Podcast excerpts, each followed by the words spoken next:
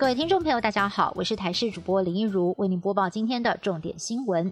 台博旅游泡泡终于拍板定案了，首发团就定在四月一号，而这也是疫情爆发到现在亚太地区第一个旅游泡泡。外交部长吴钊燮更证实，博流总统会述人确定在三月二十八号来台湾访问。不过参团的民众啊，恐怕得至少提早五个小时前往机场报到。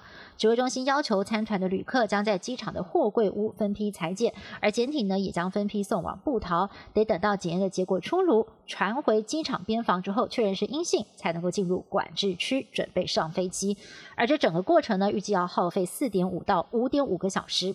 如果有民众验出阳性确诊，他跟他的同住家人或者是亲密接触者就得居家隔离，甚至不排除整团取消行程。指挥中心一宣布台博旅游泡泡正式启动之后，不少的旅游业者已经开始规划行程了。有业者推出玩四天三夜，除了会前往知名的水母湖，也有机会一览世界海景七大奇观的大断层。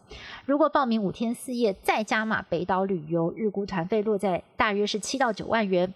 不过民众报名之前呢，要先符合参加资格，必须要半年之内没有出入国史，近两个月呢也不能够有居家隔离检疫。还有自主健康管理的记录。另外，曾经在三个月内确诊的旅客也不能够参加。到当地之后，旅客也必须要依照规定团进团出。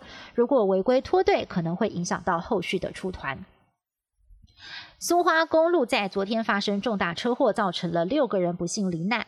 六十多岁的华姓夫妻档，两个人在新北市开火锅店，十分恩爱，却在旅途当中共赴黄泉。另外还有一对好闺蜜，经常到处游山玩水，这回呢却坐上了死亡游览车。死者的丈夫一见到妻子的遗体，止不住泪水哭喊，想用自己的命换妻子回来。而年纪最小的死者是年仅二十一岁的。女性女大学生，她是特别向学校请假陪爸爸妈妈一起出游，没有想到就此天人永隔。奶奶在灵堂也是哭到泣不成声。中国大陆从今年一月份开始对入境者进行肛门筛检，被日本政府公开抗议。如今八月份在成都登场的二零二一世大运，即将前往的台湾选手恐怕也要面对同样的窘境了。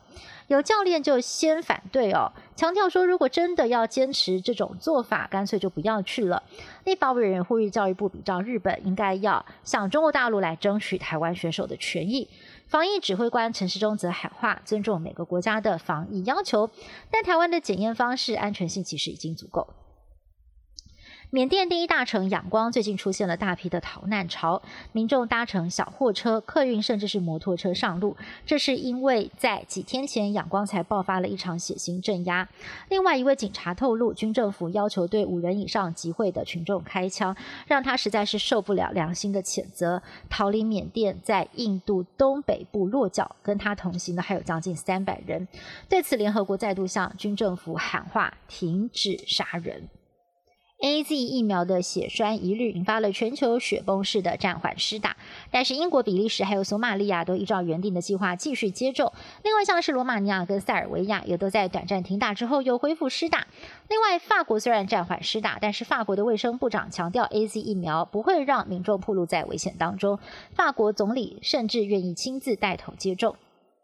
香港大学跟多国的研究团队发现，治疗麻风药物的氯法齐名能够有效的减少新冠病毒以及减轻病毒所引发的症状。如果加入另外一款治疗新冠肺炎的药物瑞德西韦一起使用，以实验仓鼠为例，只要一成的剂量就能够减少肺部百分之九十九以上的病毒。以上新闻是由台视新闻部制作，感谢您的收听。更多新闻内容，请您持续锁定台视各节新闻以及台视新闻 YouTube 频道。